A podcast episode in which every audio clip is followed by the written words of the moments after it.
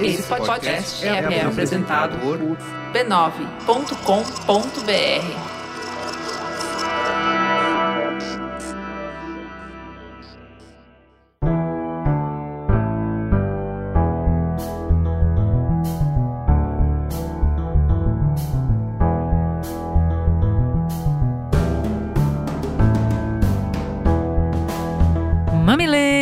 mamiletes, entrem, fiquem à vontade no nosso espaço de diálogo de peito aberto. Eu sou a Juva Lauer. Eu sou a Cris Bartz e esse é o Mamilos, o podcast que sai do raso articulando conversas onde o debate está interditado.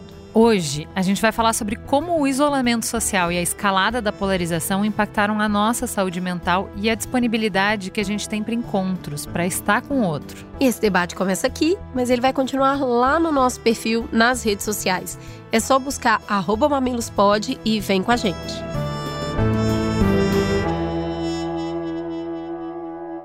Vamos falar a verdade? Já tem décadas que a gente está observando uma tendência da gente se enclausurar dentro das nossas casas. Porque, afinal de contas, a rua é perigosa, ela é suja, ela é barulhenta, ela é cansativa. O sofá é protegido, quentinho, aconchegante e com o celular na mão, te dá acesso ao mundo todo. Para que sair? Pois é, já estávamos nesse ritmo quando a pandemia chegou e aí ela proibiu os encontros e ainda jogou em cima da gente um acirramento da polarização, com opiniões radicais se chocando só com a mediação dos algoritmos que nos dividem. Não teve abraço, carinho, beijinho para temperar esse tranco. Não teve dançar ou comemorar um gol no meio da multidão para dar uma aliviada, mas sobrou medo e raiva, raiva das escolhas dos outros que impactavam a nossa vida, cansaço e frustração por ter que explicar e defender o que para alguns era óbvio. No meio do caos, a gente se perguntava: quando é que vamos voltar ao normal? E daí, a vacina chegou. Aos poucos, os protocolos de segurança foram se flexibilizando e permitindo aberturas. Mas e a gente? Saímos explodindo de felicidade, de desejo, doidos para recuperar o tempo perdido? Alguns. Mas não foi todo mundo, não. Apesar da pandemia ter sido um trauma coletivo, ela afetou cada um de nós de maneira diferente. Não é surpreendente que muitos estejam se sentindo socialmente enferrujados. Existem diversas formas de lidar com estresse, e dar passos lentos pode ser uma reação esperada. Quando a expectativa não bate com a realidade, a gente se preocupa. E temos ouvido muitos amigos se perguntarem: será que eu estou com fobia social? Para responder esse questionamento, reunimos dois especialistas. Vamos nessa. Vamos juntos.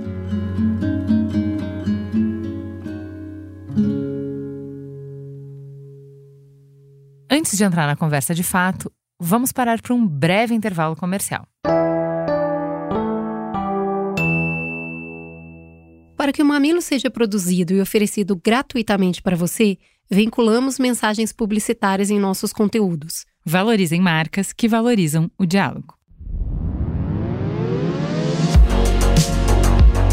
Antes do episódio de hoje, o Mamilos, com o apoio da Accenture, propõe um momento para a gente conversar sobre como a economia e tecnologia estão transformando o mercado financeiro. Em três pequenas colunas, vamos compreender mais sobre a nova dinâmica econômica e como a tecnologia abriu portas. As finanças, como a gente conhece, nunca mais serão as mesmas. Na última semana, a primeira coluna aconteceu e a gente falou sobre o Bitcoin e a importância dele na nova economia. Já no episódio de hoje, a gente vai entender como a ideia de descentralizar as finanças funciona na prática. Para falar sobre isso, conversamos com Boaventura Dávila, diretor de serviços financeiros na Accenture.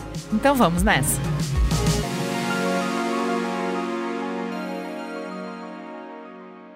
Dávila, enquanto o Bitcoin foi criado para descentralizar o dinheiro, o DeFi pretende descentralizar os serviços financeiros. E ambos coexistem no mesmo universo, o blockchain. Mas afinal, o que, que são essas finanças descentralizadas e quais são os benefícios? Bem, DeFi significa finanças descentralizadas. E, num conceito mais amplo, é tudo, né? Desde o próprio Bitcoin, que ele emitia uma moeda emitida sem existir um banco central que controle isso, ou seja, o controle é pelo, pelo próprio ecossistema e pelo protocolo realizado. Mas mais especificamente hoje, a gente está vendo uma série de aplicações que são o que a gente chama de P2P, entre pessoas sem necessidade de um intermediário. E essas são as aplicações que a gente chama de DeFi. Elas servem para você funções como bolsa de valores, aplicações, rendimento, e você consegue, com esse mecanismo, montar é, sistemas financeiros paralelos que funcionam basicamente para todo o ecossistema que lida com criptomoedas. E que, de fato, não é necessário você ter um banco intermediando essa relação. A gente fala muito no sistema de controle dessas transações descentralizadas. Dá para explicar o que é, afinal, o blockchain? É, se a gente for pensar da maneira mais simples de explicar, é uma grande base de dados distribuída em que ela, ela é montada através de blocos, por isso que se chama blockchain, uma cadeia de blocos. A vantagem dessa, dessa abordagem, quanto a uma abordagem tradicional, é que você tem uma versão única da verdade, né? Essa cadeia de blocos, através dos mecanismos de criptografia e hash, que a gente chama, garante que cada bloco tem uma legitimidade e que você pode ter, você não precisa replicar as informações para cada um dos participantes do, dos ecossistemas. A gente tem uma possibilidade dessas informações estarem descentralizadas e ao mesmo tempo seguras. Por causa disso, a gente está vendo uma aplicação cada vez maior do blockchain em uma, múltiplas aplicações. Então, a partir do blockchain foram desenvolvidas novas camadas e novos protocolos que rodam no blockchain que agregam muito valor e a gente consegue ter aplicações de negócio muito interessantes. A gente está acostumada sempre com o banco mediando as nossas transações. Mas quando vocês falam em transações descentralizadas, a lógica é outra. Existem riscos dessas transações não terem uma regulamentação do governo? E, ao mesmo tempo, como uma regulamentação seria possível nesse tipo de modelo de transação? Sim, o mercado de DeFi é totalmente desregulado. E quando a gente pensa desregulado, não quer dizer, obviamente, que todas as pessoas que estão lá são mal intencionadas. Mas é um mercado global, ele não tem fronteiras, então até é muito difícil você ter um, uma entidade nacional regulando isso, e ele é muito baseado em protocolos que são sistemas que rodam automaticamente, baseados em smart contracts. É, então, assim, é difícil a gente pensar numa visão de regulação que funcione para esse ambiente aí, que é, como eu falei, ele roda em criptomoedas. É, por outro lado, quais os riscos que a gente pode ver nesse ambiente? Primeiro que um protocolo é um programa, e alguns programas a gente, no primeiro momento, a gente pensa que funciona muito bem, e depois acontecem alguns eventos em que aquele programa, de fato, de demonstra algumas falhas ou é atacado por hackers.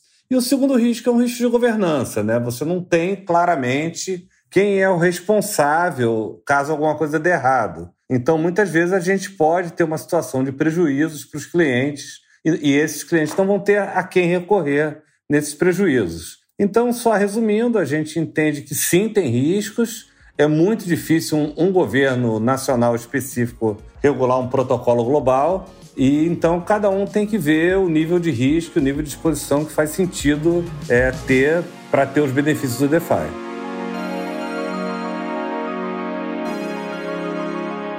Nesse segundo episódio, a gente conseguiu entender que o DeFi foi desenvolvido a partir da ideia de criar um sistema financeiro aberto a todos e que minimiza a necessidade de confiar e contar com uma autoridade central.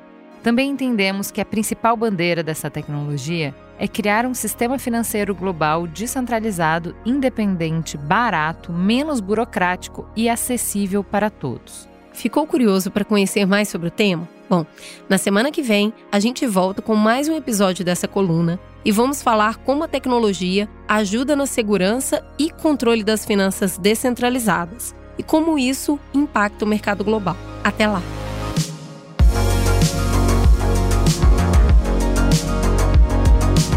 Você já parou para pensar como as finanças descentralizadas, também conhecidas como DeFi, podem transformar o mercado financeiro? Diferente das finanças tradicionais, o DeFi não requer instituições financeiras para mediar qualquer tipo de produto ou serviço, o que torna o sistema muito mais eficiente, disponível e acessível para os usuários. De olho nesse rápido desenvolvimento do DeFi, a Accenture preparou um relatório com detalhes do que esperar das finanças descentralizadas no presente e no futuro. Com experiência e expertise nesse mercado, a Accenture mergulhou nessa jornada ao DeFi para ajudar a sua empresa em qualquer uma das etapas desse novo cenário. E a companhia aponta o Brasil como um mercado potencial para o DeFi por conta do sucesso de outras iniciativas de disrupção tecnológica do sistema financeiro tradicional, como o Pix. Para mais detalhes sobre os impactos e a preparação das empresas para o DeFi, acesse o relatório completo em accenture.com.br/defi, DeFi. Então vamos lá. Hoje a gente tem gente nova nessa mesa para poder trazer informação fresquinha. Vamos começar com a Ivani Oliveira. Por favor, Ivani, se apresente para os nossos ouvintes. Quem é você na fila do pão quentinho de manhã? Olá, ouvintes mamilos. Eu sou Ivani Oliveira, sou psicóloga, sou professora de psicologia, cuido ali de disciplinas como psicologia social, é, famílias, perspectivas teóricas, uma das coisas que eu gosto bastante. Mas num grau de importância, eu sou mãe, eu sou avó, eu sou uma mulher bissexual, não monogâmica, gosto muito de estar me relacionando. Sofri na pandemia. Pois é, falaremos disso, falaremos disso. Para duplar com a Ivani, a gente trouxe o Eribaldo Maia. Eribaldo, por favor, se apresente para os nossos ouvintes. Quem é você na fila do pão? Olá, pessoal, olá, ouvintes. É, eu sou Eribaldo Maia, eu sou só um professor aqui de Recife, amo brega, música maravilhosa. É, sou historiador, sou professor de história e estou fazendo mestrado em filosofia e pensando aí, né? Porque filosofia a gente só faz pensar, mas também faço militância, sou militante e estamos aí na luta e vamos conversar. Bora. Então, vamos começar. É, a gente passou por uma série de restrições durante a fase mais dura da pandemia. E agora a gente está começando a voltar, né? retomar a vida, retomar os contatos, retomar o trabalho presencial, enfim. É, eu tenho a impressão, e aí eu queria que vocês me dissessem se é impressão ou se é um fato, de que a gente está um tiquinho mais antissocial. É fato ou é percepção? Eu penso que são as duas coisas, né?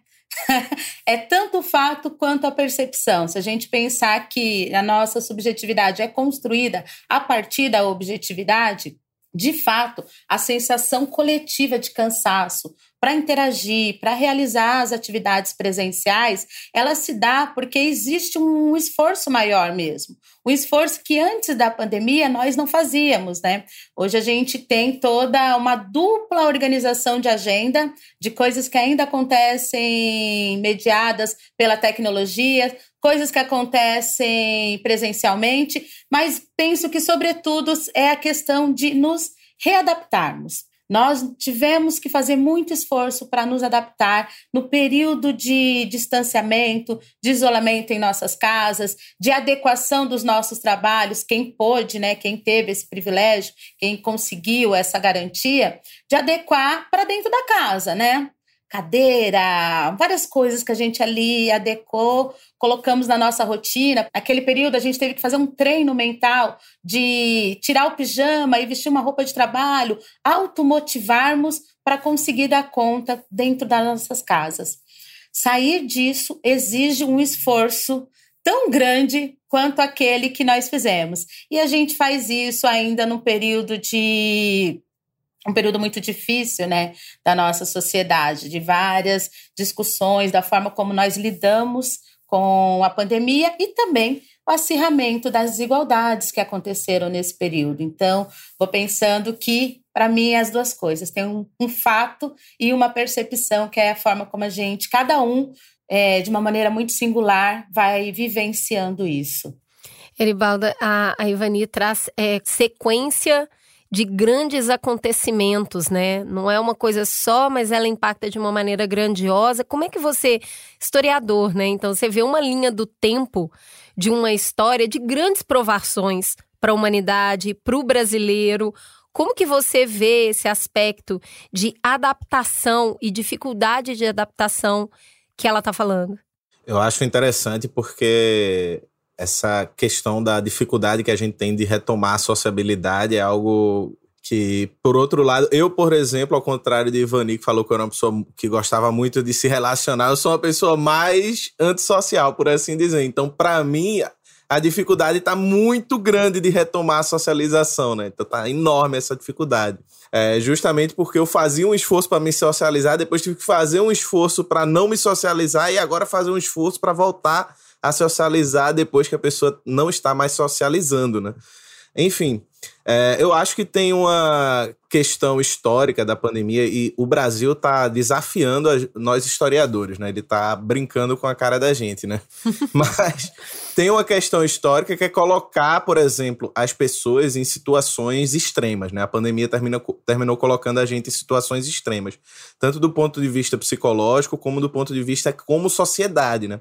Em paralelo a isso, a gente ainda teve os desafios de é, fake news, de, de vacinação, em relação à vacinação, a cloroquina e todo esse tipo de coisa, que testou a gente não só enquanto indivíduos, enquanto pessoas que têm que lidar com o isolamento, com o afastamento das amizades, do, de possíveis namoros e relacionamentos afetivos, etc., do, do, de futebol e coisas desse tipo, né?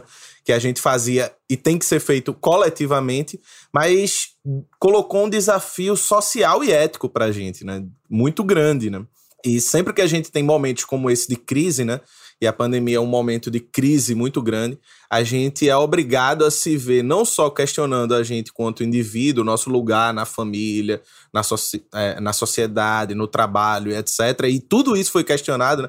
Ivani trouxe a questão da cadeira, está muito relacionado com o home office e etc. Né? Por exemplo, questões familiares foram muito sensíveis durante a pandemia, né?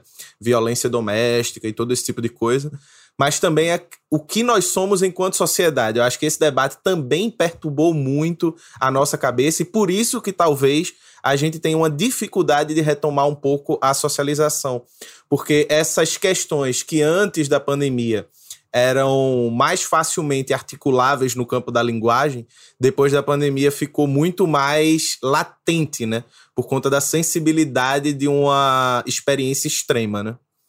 Então, mas Sim. olha só, o que você está falando, acho que ajuda a gente a entender um pouco da ansiedade que a gente está sentindo e do cansaço, a indisposição ou a pouca disposição para o encontro, para o estar junto fisicamente, que é, vamos falar numa, numa relação assim, vamos lá, eu vou falar eu e o meu marido.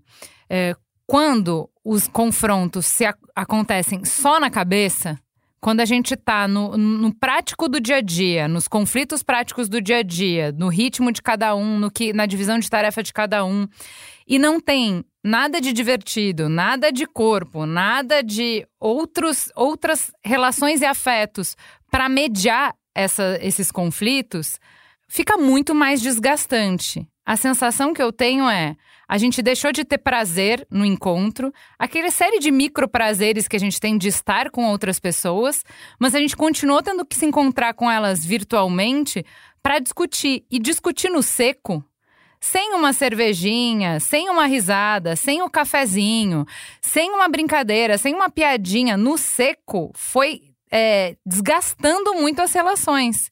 E aí, na hora que a gente vai voltar Será que a gente lembra que é tão legal assim? É, assim, eu tô tentando descobrir por quê. Porque eu sou muito sociável. E só agora que eu comecei a me dar conta de que eu não voltei.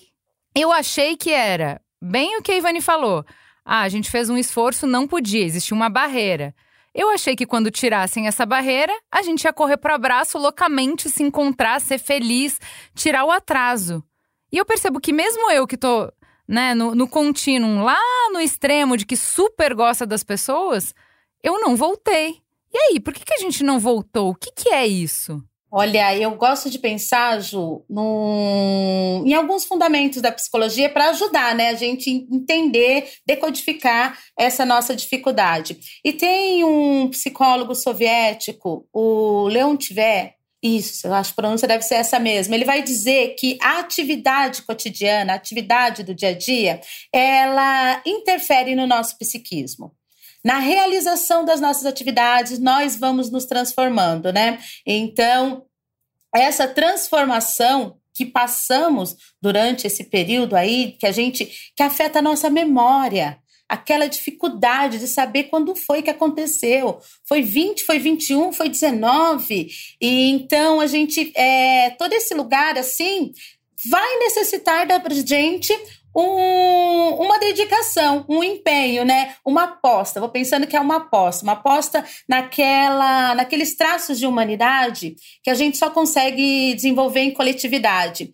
Eribaldo falou assim: é, não era tão sociável assim antes, né? Fazia um esforço. Mas ele citou atividades muito bacanas que são do coletivo. Futebol, cara, cara, que sensacional.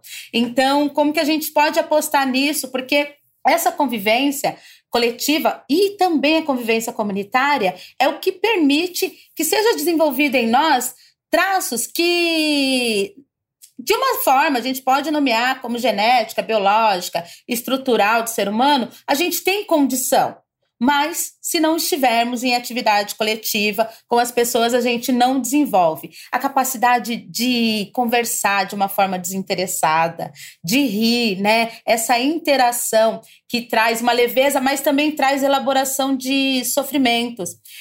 Fiquei pensando que estamos aqui conversando entre pessoas adultas, pessoas autônomas, pessoas profissionais, né, com as suas singularidades, mas nós estamos num ciclo da vida e também numa condição social que nos traz uma segurança, uma segurança até que contribui para a nossa saúde mental. Mas e os adolescentes?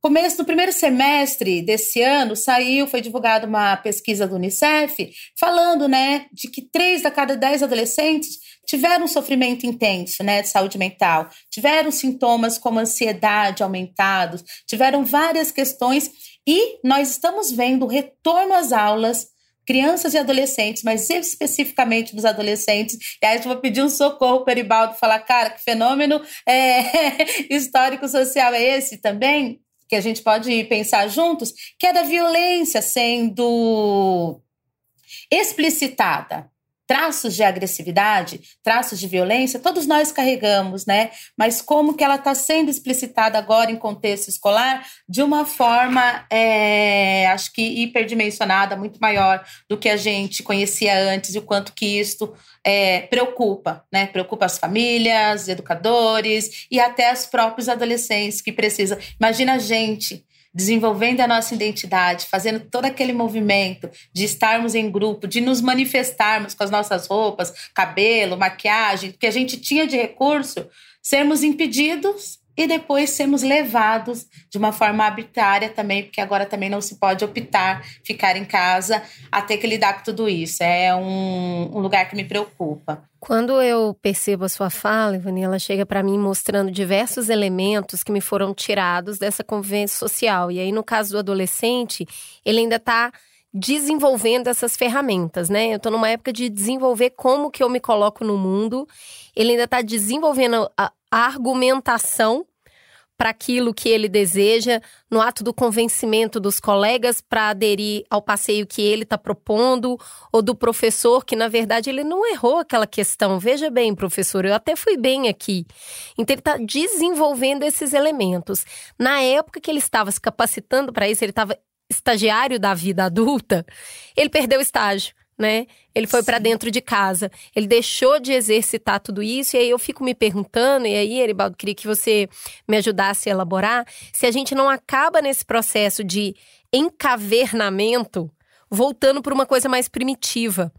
Perdi o estágio, não fui efetivado, né? Perdi a vaga ali durante um período importante. E nesse período que eu fiquei voltado para mim, por uma questão arbitrária, eu perdi esse jogo de sociabilidade. Agora que eu sou obrigada a voltar, eu tô mais primitivo. Faz algum sentido isso? É interessante. Aqui em Recife teve uma escola pública é, do estado que teve um surto de síndromes de ansiedade. Assim, vários estudantes ao mesmo tempo entraram em surtos de ansiedade. É, e logo após a volta, né, da, uhum. da pandemia. Foi assustador né? é ver essa matéria. É. Isso é meio, meio sintomático do que foi a pandemia, mas eu acho que tem, tem um ponto, assim, que é. Walter Benjamin, que é um pensador lá da escola de Frankfurt, ele, ele fala sobre a experiência dos soldados que voltaram da Primeira Guerra Mundial emudecidos. Então, tipo, ao invés de ser uma grande experiência, tipo, você ir para uma guerra, por mais trágico que fosse, é uma grande experiência você viver, né? Pro bem ou pro mal, né? Então, isso deveria fazer com que as pessoas falassem sobre aquilo. Porque, sei lá, né? Ariano Suassuna sempre diz isso, né? Quando a gente tem uma. Ninguém conta uma grande história começando por uma coisa incrível que lhe aconteceu. Pô, nem te contei. Poxa, achei 10 reais na rua uma boa história sempre começa com uma desgraça, né? Então você começa a contar de maneira até para reelaborar, você coloca um pouco de humor naquilo que aconteceu na sua vida e para tentar colocar isso num outro lugar. A minha impressão que eu tenho é que a pandemia tem uma teve algo parecido com essa experiência da Primeira Guerra Mundial. Por algum motivo que talvez a gente precise analisar por quê, as pessoas se emudeceram dessa experiência. Não tem o que contar sobre ela. Porque nada de fato aconteceu. E essa é a questão. Apesar de ser uma coisa altamente trágica e ter sido algo da gente e que a gente vivenciou, que deveria fazer a gente contar algo, não aconteceu nada. Assim como a Primeira Guerra, aconteceu tanta coisa, mas não aconteceu nada ao ponto de você não ter o que falar. Então, essa ausência de experiência, né? que é o que faz uma conversa ser legal, que é o que faz uma, uma convivência ser legal, né? De sei lá, a gente tá conversando aqui e do nada alguém diz, velho, tenho que te contar uma coisa. Ontem tinha um cara atravessando a rua e do nada um carro quase freou em cima, ele pulou, e aí você dá aquela exageradazinha, porque essas pequenas mentiras que fazem a história ficar muito mais legal, né? Ficcionar a realidade. É, é, é interessante, Ariano Suassuna sempre diz, né? todo grande literato e todo contador de história, ele é um pouco mentiroso também, né? Mas isso faz parte da experiência, né? Porque a gente vai transmitindo um para o outro e isso se perde. E a escola é um momento onde a gente aprende a partilhar experiências, aprende a conviver, viver junto experiências, né? Quando vai num passeio e acontece algo inusitado, quando a professora conta algo engraçado, ou quando o professor faz algo que eles não gostem, eles protestam contra o professor e aprendem juntos que podem fazer algo juntos, ou inventam uma brincadeira nova, ou descobrem algo novo. Enfim, essa socialização se perdeu. E quando volta, volta com a demanda de você ter que recuperar o conteúdo perdido, ter que fazer um monte de coisa, ou seja, volta numa lógica totalmente produtivista para o aluno, do aluno ter que produzir por produzir, sem ter nenhuma nenhum acolhimento de o que aconteceu com você enquanto você não estava aqui. Será Sem que a possibilidade um parente... de elaborar, né? Exatamente, esse processo de elaboração. Essa, essa palavra que é, que é o central, né? Esse processo de elaboração, né? Perdeu esse espaço de elaboração e de acolhimento, né? Então, mas olha só, é, eu, ao mesmo tempo que eu fico. que eu ainda não entendo o, esse processo de ensimesmamento, né? Dessa da gente se voltar para dentro. Uh, eu achei que ia ser mais fácil, que a gente ia chegar como uh, chuva no deserto, sabe? A gente ia se abraçar loucamente, ia se encontrar loucamente, e não é isso que eu tô vendo. Eu vejo todo mundo ao meu redor de diferentes maneiras, cada um do seu jeito, sofrendo nesse retorno. Eu também vejo um, uma outra questão que Existia, evidentemente, mas não me rondava na, na pré-pandemia, que é a questão do. É, que é a questão da fobia social. Então eu estou começando a ouvir pessoas falarem de fobia social ao meu redor. O que, que é esse transtorno e o que, que isso tem a ver a, a é, emergir esses casos de fobia social justamente agora pós-pandemia? Fico pensando, né, Ju, que mais importante que a gente definir transtorno social, fobia social, né? Enquanto esse medo é exagerado ou até ah, tem um conceito muito bacana que é ilógico, né, irracional do, do, da convivência, seria a gente pensar e reconhecer que cada sociedade ela oferece as condições mínimas da, da vida, né? Então, cada sociedade vai dar ali as condições materiais específicas para gente na nossa no nosso processo dialético de conversa mundo externo e mundo interno criar a nossa subjetividade a nossa sociedade sociedade brasileira tem nos dado péssimas condições materiais de convivência.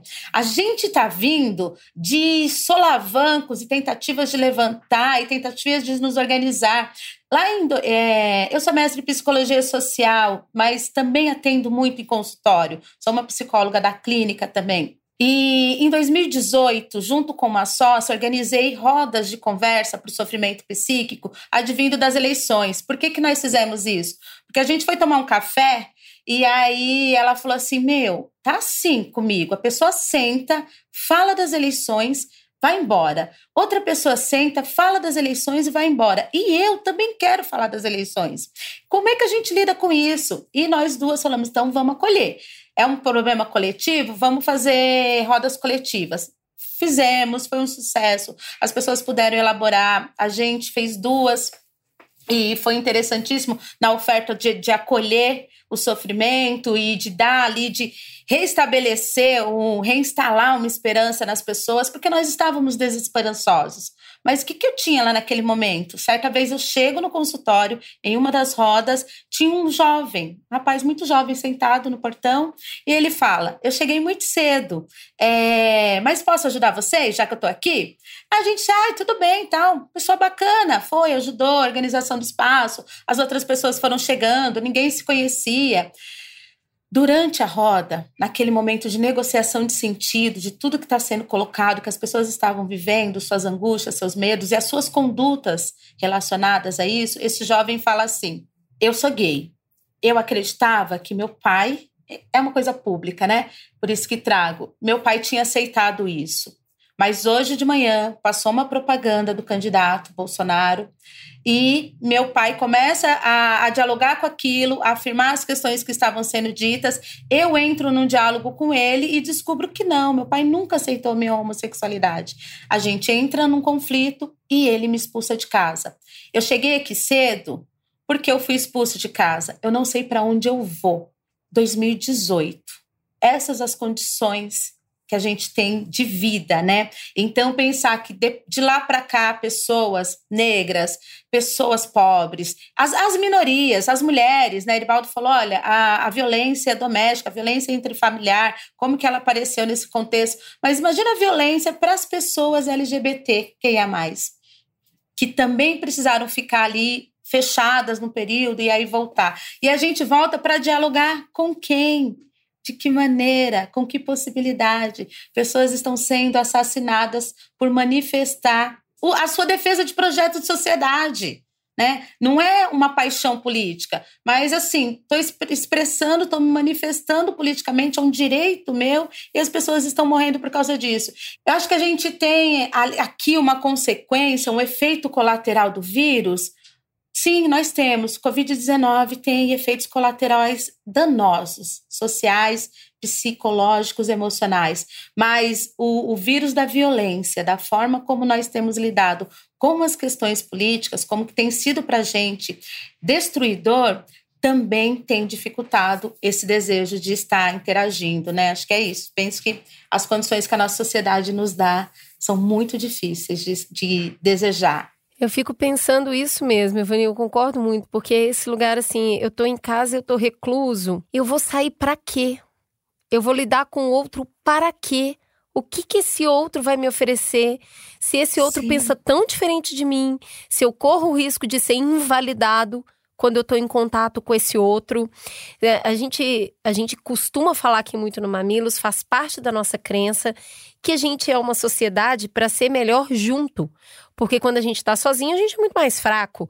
A gente se juntou, criamos algumas regras aqui, né? Não pode bater no coleguinha, não pode morder. Criamos algumas regras para mínimo é, viver. E de repente, parece que não funciona mais. Então eu entendo diversas pessoas falarem assim: ah, mas eu vou voltar e eu descobri que esse outro, essa pessoa com quem eu trabalhava, ou o cara com quem eu pegava o ônibus, ou a pessoa com quem eu jogava futebol, eu descobri que ela não é aquilo que eu pensava. Ela é uma pessoa que comunga de ideias completamente diferentes das, das minhas. Eu não quero mais conviver, eu não quero correr o risco de me decepcionar que aquele outro vai tentar me invalidar e não vai ser o que eu penso. Como é que a gente convence as pessoas a saírem depois desse cenário, que não é falso? É um cenário verdadeiro. Por que, que ainda assim valeria a pena voltar a se relacionar com os outros? É uma situação de ameaça, né?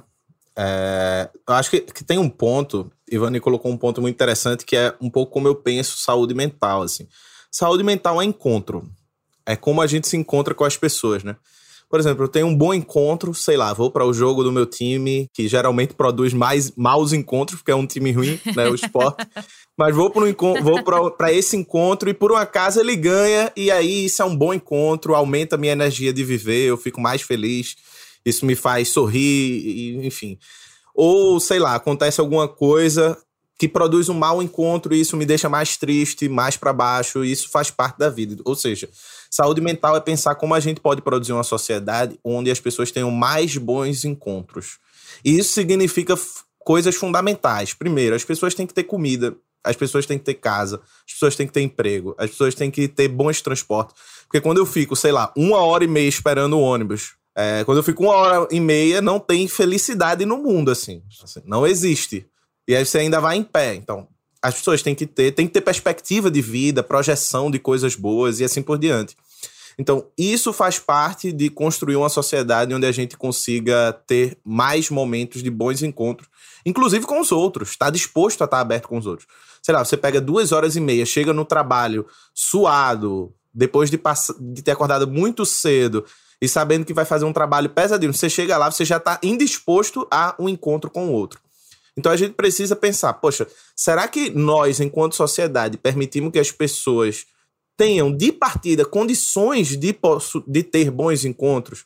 Então acho que isso é um ponto importante. Um outro ponto importante é que faz parte da nossa forma de vida, o capitalismo, a gente vive no capitalismo, faz parte dessa forma de vida a ideia de que nós somos pequenos indivíduos somados e que a gente coloca cercas em nós para evitar que o outro nos agrida. Está lá em Thomas Hobbes até hoje. Isso é radicalizado hoje ao ponto de que o outro ele é sempre uma ameaça. O outro ele é uma ameaça sempre. Então, se eu não estudar, o outro vai me ultrapassar no meu currículo Lattes. Então, eu tenho que preencher meu currículo Lattes. Se eu não me capacitar, o outro vai ter um currículo melhor do que o meu, então no mercado de trabalho eu vou estar tá fora. Se eu não ser uma pessoa descolada, outra pessoa vai ser mais descolada do que eu. Se eu não, não investir em mim numa academia, alguém vai ganhar mais biscoito do que eu.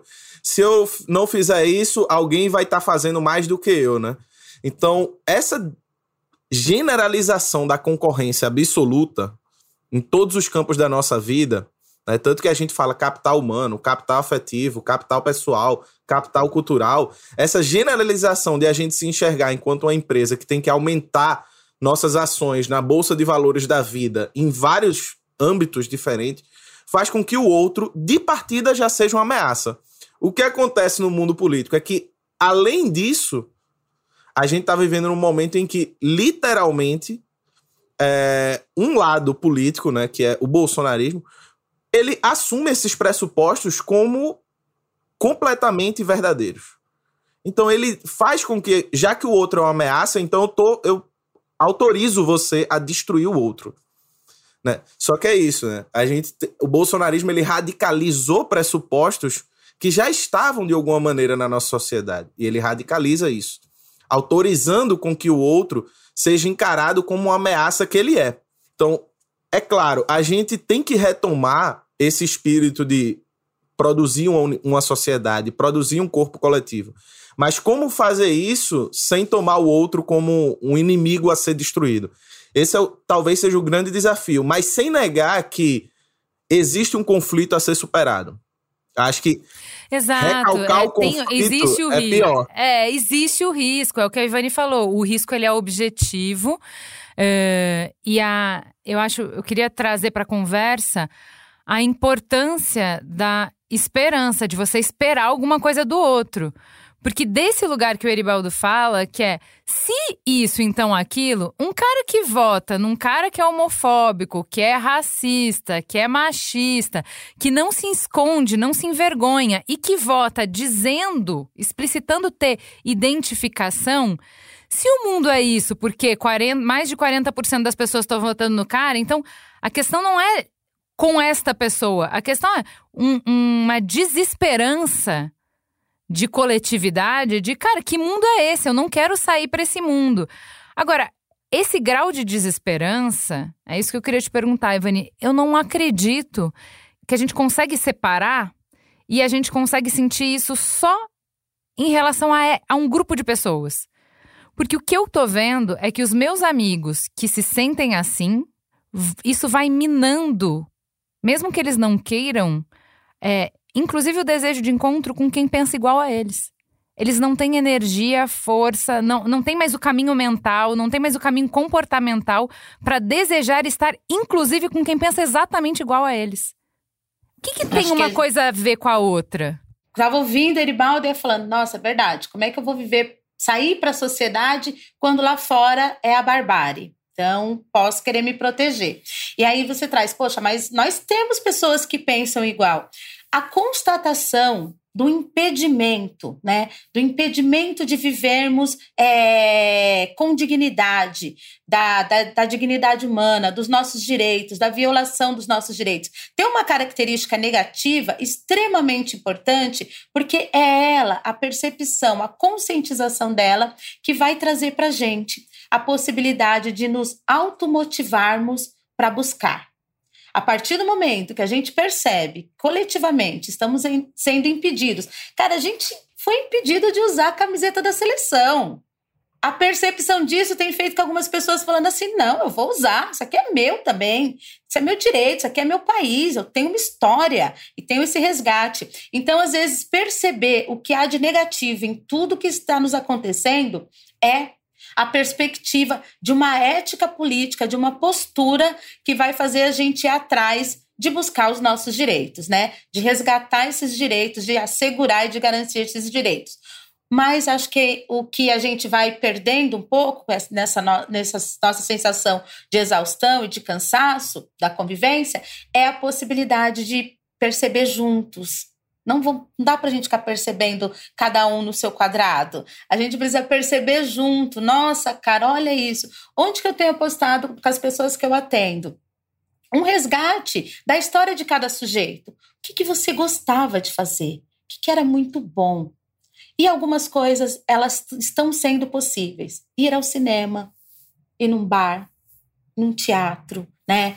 Ir numa manifestação, que, que te fazia bem, assim, ir visitar seu familiar e tal, ou, ouvir aquela sua avó que conta a mesma história sempre, que delícia, que bom, até provocá-la para ver se ela conta de novo, para que você sinta isso. Então, é esse resgate da nossa história é, é, é a minha aposta, a história de cada um, o que, que te fazia bem, você perdeu, Vamos resgatar?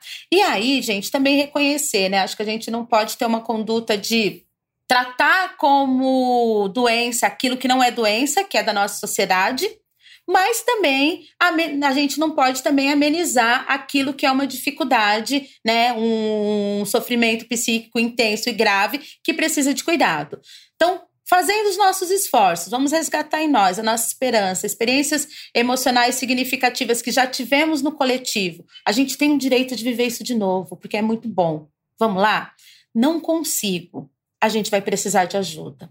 Né? E aí essa ajuda ela pode vir mediada pelas políticas públicas de saúde mental, as que são possíveis, mediadas pelo por quem consegue pagar um atendimento particular que seja e que leve isso, né, para esse cuidado de falar, olha, acho que tem algo para além do que o, o tom da música, o ritmo da música que estão tocando lá fora. Eu não estou conseguindo mesmo entrar porque tem um impedimento sério e que isso compromete, isso me traz prejuízos para minha vida, porque traz, né, prejuízos para a gente se relacionar, para a gente continuar se desenvolvendo. Somos todos incompletos.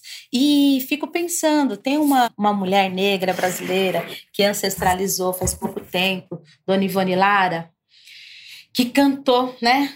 enfermeira, trabalhou ali, parceira da Nise, a luta antimanicomial, outra perspectiva de cuidado, de expressão por via da, da, da arte. Mas ela tem uma música chamada Força da Imaginação. E uma das frases é: o que a mão ainda não toca, coração dia alcança. Então, que as raízes estão aqui dentro de nós. A gente precisa achar e permitir que elas se fortaleçam, criem troncos, caules, galhos e flores e frutos para a gente poder voltar a conviver, é um direito nosso. E se a nossa sociedade fizer isso, acho que a gente tem uma. É utópico? É utópico. E a utopia é um alimento para a alma necessário. É muito bonito o que você está falando, Ivani, porque quando o Eibal estava contando né, dessa perspectiva do o outro é o inimigo e o lugar do capitalismo. Recentemente eu fui para Nova York e foi a primeira vez que eu fui lá. E Nova York é um lugar admirado por muitas pessoas.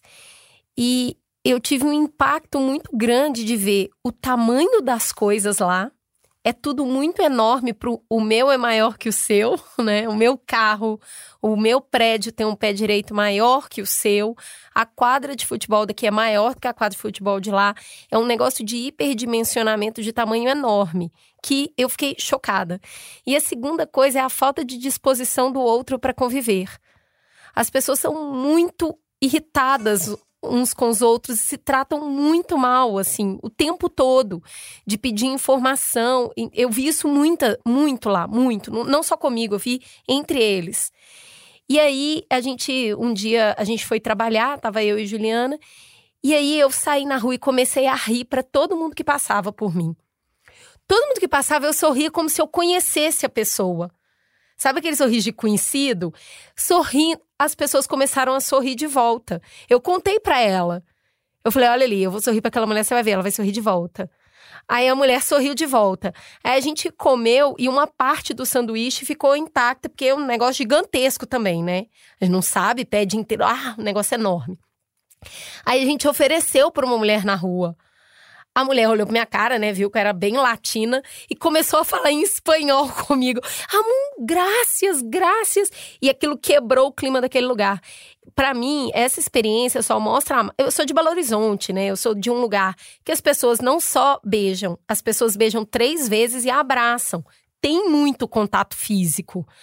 E, e essa experiência que eu vivi lá, esse, esse assustamento de, da distância e essa experiência besta no meio da rua num dia qualquer, só me faz é, reforçar uma frase que eu sempre digo: que a gente é mais assustado do que ferido. Essa imaginação que a gente usa, a gente também usa para criar barreiras naquilo que a gente não quer fazer. Então, assim, esse outro tão assustador talvez seja até uma projeção minha né? Eu tô projetando no outro o que talvez eu não goste em mim. Então, eu, eu, sempre penso nisso, sabe? Você tá mais assustado ou mais ferido? Ah, porque você não pode fazer. Eh, se você virar para alguém. Eu, esse é outro teste interessante. No Twitter, eu falei, gente do céu, até bem meio da pandemia. Eh, aqui no trabalho tem só nós duas. Eu não sei o que que deu. Eu saí sem máscara, desci, passei a roleta, Entrei no carro, fui para casa, entrei em casa. A hora que eu entrei no elevador, que eu me vi no espelho, eu tava sem máscara. Cara, parecia que eu tava sem roupa. Eu tomei aquele susto e eu fiz um tweet. Falei, poxa, eu passei por tanta gente. Ninguém falou, ô, oh, olha a máscara. E aí todo mundo veio nos comentários falando, mas se avisar o outro bate, se avisar o outro grita, se eu avisar que tá sem máscara, o outro pode me atacar. Falei, cara, para quantas pessoas você já avisou para você ter essa percepção de que vão te bater se você avisar? Sim, e não necessariamente, né? É a gente que pressupõe. A gente pressupõe demais sobre o outro, né? Ah lá, tá sem máscara, a gente sabe, né? Uhum, é, é posicionamento político, olha lá, bolsonarista. Negacionista. E de repente, uma pessoa que se distraiu. E o meu e desespero, aí... que todo mundo que olhou para mim deve ter pensado isso. E reposicionar as perguntas, Cris, acho que é uma sacada impressionante, né? Gosto sempre de pensar: a pessoa é tímida ou ela foi intimidada? Psicanálise traz um, um, uns viés de, de entendimento, por exemplo, de algumas questões da diversidade da, da nossa sexualidade, da sexualidade humana. E aí vai trazer, às vezes, que um homem que se torna homossexual, uma mulher, busca ali o carinho ou não teve o carinho do pai, da mãe, alguma coisa nesse sentido. Vocês já devem ter olhado essa linha de raciocínio. Mas Será que foi a falta de carinho que fez a pessoa manifestar é, essa a sua diversidade? Ou foi exatamente por ser perceptível que o carinho lhe foi negado? Né? Porque às vezes é muito mais, ah, não, é, eu, eu me tornei assim porque não senti carinho das pessoas que cuidaram de mim, dos meus adultos de referência. Muito pelo contrário, talvez esses adultos de referência não lhe deram carinho porque te perceberam assim. E aí a gente pensar, olha, é uma manifestação da sexualidade humana que algumas pessoas vão entender. Então, sempre inverter a pergunta, fazer trazer uma, uma dialética assim, poxa, mas será mesmo? Tem um estudo super legal lá também dos Estados Unidos, que lá tem o dia da Rosa Parks né? E aí, num dia de comemoração do Dia da Rosa Parks, o banco que ela ocupou quando teve toda a manifestação, ele fica vazio. A ideia é se colocar um, uma placa e fazer a homenagem naquele dia, ninguém senta naquele banco. Algumas pessoas, e aí eu vou pensar, a Cris, por exemplo, que esqueceu a máscara, pode sentar nesse banco, poderia sentar, entendeu? Nesse dia da máscara, você poderia pegar o ônibus e sentar no lugar da Rosa Parks. Nesse anseio de pressupor sobre os outros, as pessoas poderiam te olhar com violência e não sorrir, né? Te fuzilar com os olhos. Olha só que racista. Tá sentada lá, não deveria estar sentada. E o quanto que a gente também pode, né, muito recolher a nossa projeção e falar: "Poxa, mas será que é? Talvez não seja. Vou perguntar". Acho que tem um ponto legal assim que é interessante a gente perceber que dessa frase, né, se a gente tá assustado ou ferido. É interessante que Freud, quando ele, ele vai analisar os textos sociológicos de Freud, tal, Totem Tabu, todos esses três, ele fala sobre que sociedades também têm seus afetos principais. E que a nossa sociedade é uma sociedade cujo afeto central é o medo. Nós somos uma sociedade que o medo é central. Por quê? Porque é isso, né? Qual, qual é a concepção que nós temos de sujeito? É o indivíduo. O indivíduo é o nosso sujeito. Nós somos o indivíduo. E o que é o indivíduo? É aquele que não se divide, a gente não tem conexão a priori com os outros. É como se a gente existisse antes dos outros. Só que, na verdade, a gente existe porque, por causa dos outros, né? Então, quando a gente existe antes dos outros, é como se o que nós somos tivesse que ser protegido do outro, de alguma forma. Então, a gente se conecta com o outro pelo network, né? Pelos contatos. A gente faz contato com fulano, faz contato com cicrano. Se cicrano não tiver dentro dessa rede de contato, ele é o seu concorrente, ele lhe atrapalha, etc. É, um, é, uma, é sempre uma gestão dos interesses. E, esse é o limite da nossa sociabilidade, é uma gestão dos interesses. Então, ver que nossa sociedade é só isso é algo que é fundamental para a gente entender como se dá esse tipo de relação, onde o outro ele é aquela projeção, essa projeção que vai nos fazer mal, porque a gente sabe, em última instância, que se não tivesse isso, se não tivesse, entre aspas, né, o contrato social que me impedisse de fazer um mal ao outro, talvez eu faria. Talvez eu fizesse. E por isso que eu tenho medo do outro. Isso. Porque eu projeto no outro aquilo isso. que eu faria, né? Então, essa essa coisa, quando Freud diz, ó, o medo é um afeto central, é porque é isso, a forma indivíduo leva a essa forma da gente se relacionar. Mas existe uma outra forma da gente se relacionar, porque é isso, né? O legal da história é a gente ver que as coisas nem sempre foram assim. E que se elas não foram assim sempre, significa que a gente pode mudar, né? Então, por exemplo, você pega as populações indígenas, eu li o um livro recente muito bonito, que é A Queda do Céu, do Davi Kopenawa, um, um xamã Yanomami. E a, a noção de indivíduo não existe. Uhum nessa sociabilidade. Então, o afeto que circula ali não é o do medo. Isso não significa que não há hierarquia, que não há respeito, que não há posições que as pessoas tenham que respeitar, por exemplo, a posição do xamã. É, mas isso não é permeado pelo medo. Então, que tipo de sociedade a gente quer construir? E talvez resgatar algo que Ivani falou, que é essa possibilidade de a gente sonhar outras formas de viver juntos. Quais são outras formas de viver junto que a gente quer? Ivani falou né, na apresentação que ela é uma pessoa não monogâmica, etc. Isso já é outra forma de viver junto. E, e, só existe porque pessoas imaginaram que talvez a forma família pudesse se dar de outra forma, ou até acabar a forma família, e etc. E isso tem impactos sociais muito importantes. Né? Então, acho que vale a pena a gente sonhar outras formas de viver juntos. É para resgatar que o outro tá junto com a gente na construção de um sonho e não na no medo do outro me invadir e me violar, me violentar e etc. Então, mas a gente é, tem muito dinheiro e tem estruturas que são onipresentes na nossa vida, que estão o tempo inteiro trabalhando para desconstruir tudo isso que você falou, Eribaldo. Porque é isso, a gente já falou bastante aqui no Mamilos de como os algoritmos das redes sociais, eles uh, ampliam muito é, todos os conflitos, polarizam a gente, dão mais palco, dão mais atenção para qualquer conteúdo, para qualquer troca que acende a nossa raiva, acende o nosso medo, porque são emoções engajadoras, né? São emoções explosivas que nos movem muito, né? O cenário, Ivani, está muito bem desenhado. E ainda assim a gente é sujeito. Ainda assim, a gente faz escolhas. Ainda assim, a gente subverte e busca caminhos. Como é que a gente, entendendo que tá difícil viver no Brasil, que tá difícil viver no capitalismo no, no momento da sociedade do cansaço extremo, né?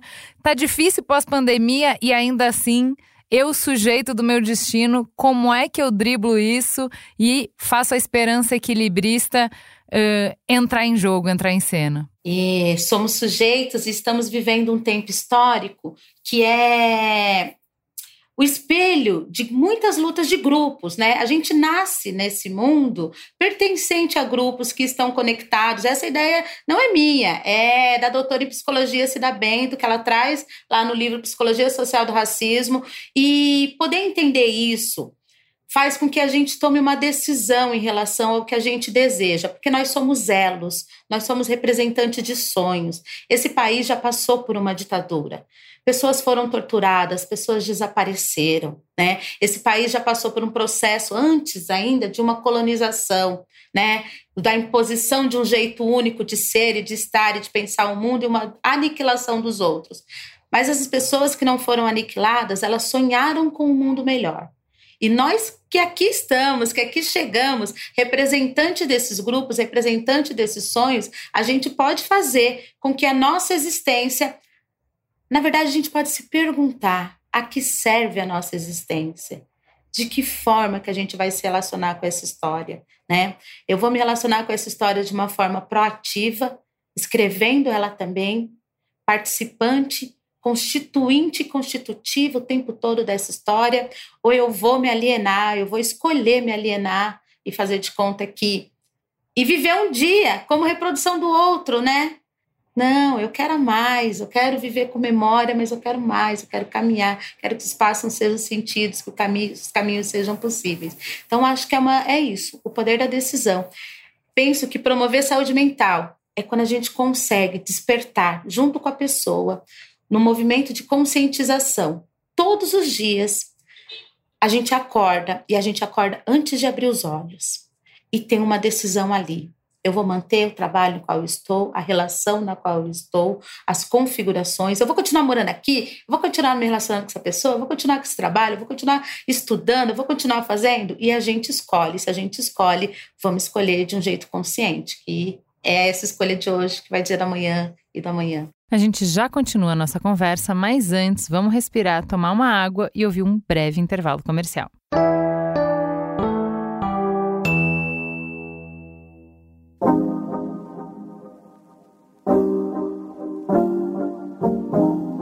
Há mais de 25 anos, a agência Couto desenvolve estratégias de marca e publicidade para criar um alinhamento perfeito entre marca, negócio, comunicação e cultura. Em 2015, a agência Ana Couto, que é especializada em branding, criou um espaço para fomentar a cultura de branding e inovação no Brasil, a Laje, uma plataforma de conteúdo e aprendizagem que oferece uma série de cursos online, feito com profissionais que são referência no Brasil e em parceria com grandes marcas como Ambev, iFood, Fiat. A Laje é focada em profissionais interessados em marketing, branding e comunicação e inovação, que buscam método, networking e querem ganhar experiência e conexões que os ajudem em suas carreiras. Já pensou em aprender junto com profissionais que já trabalharam nas marcas que você admira? A comunidade de alunos da Laje é assim, cheia de profissionais talentosos que logo viram amigos e criam oportunidades uns para os outros. As últimas turmas do ano começam semana que vem.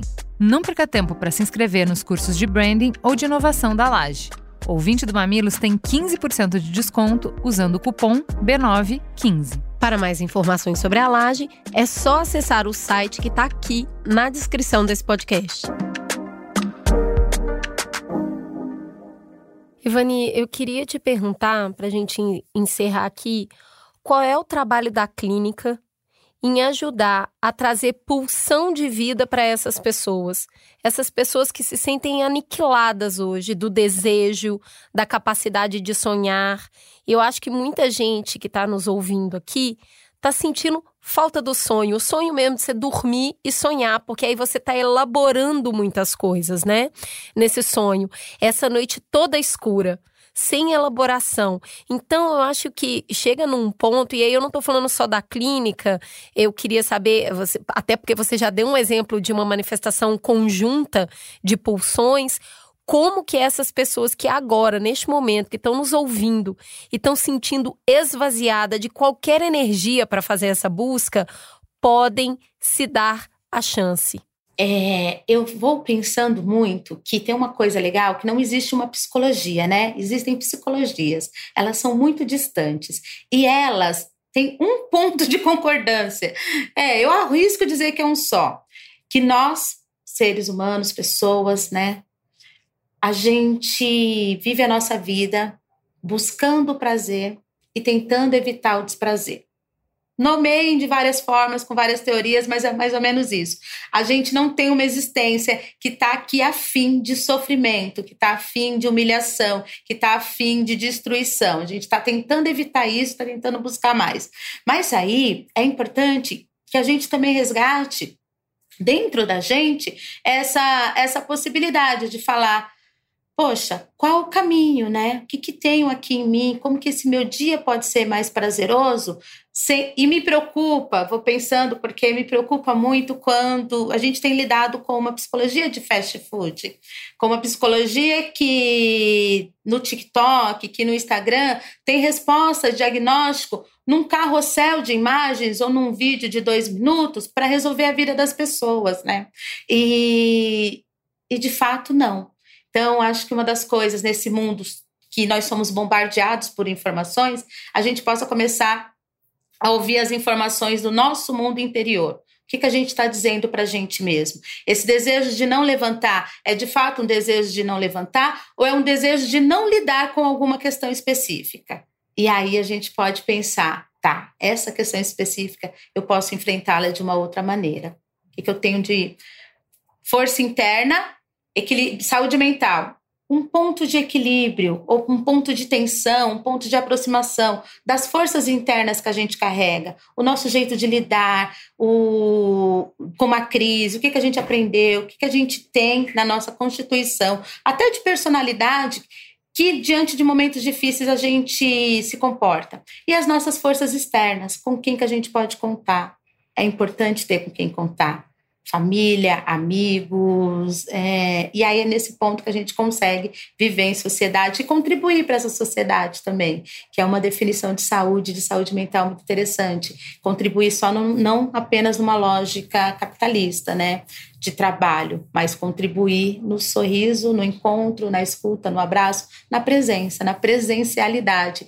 Eu acho que é agora a palavra da vez. Como é que a gente faz? Eribaldo, eu vou te trazer esse mesmo questionamento. Como é que o pensar, como é que a filosofia, como é que entender a nossa história também nos ajuda a voltar a ter esse desejo, essa pulsão? Olha, é, eu gosto muito de uma frase de Adorno que ele diz assim: todo sofrimento indica pra gente que algo precisa ser transformado. Mais ou menos tudo isso que Ivani falou de maneira brilhante, né? Precisa ser transformado na gente e precisa ser transformado no mundo. Porque é lógico, existe uma dimensão do sofrimento que é, ai meu Deus, o que é que eu estou fazendo aqui, para onde eu vou, porque nós vimos, o que é que nós estamos fazendo na Terra, o Sol vai explodir, tudo vai, a galáxia vai acabar, será que é a vida fora do espaço? Enfim, é todo esse tipo de coisa que é um sofrimento existencial, né? É essa coisa bem existencial que não importa se a gente vai viver num mundo perfeito ou num mundo trágico, ele vai continuar existindo. Mas existe uma dimensão do sofrimento que é um, um sofrimento que é esse, né? De tipo, a falta de reconhecimento de identidades, a falta de acolhimento de certos grupos sociais, a falta de oportunidade, a falta de lazer para muitas pessoas. Esse sofrimento a gente pode resolver. Mas é isso, né? Você falou antes até, né? O capitalismo, os algoritmos fazem com que a gente se sinta muito impotente. E é claro, né? A gente vai se sentir impotente se a gente encarar esses problemas de maneira individual. Eu fico pensando que uma das formas terapêuticas, assim, uma terapia social de a gente resolver isso é desindividualizar a nossa vida. Viver em coletividade, viver, criar um corpo coletivo, né?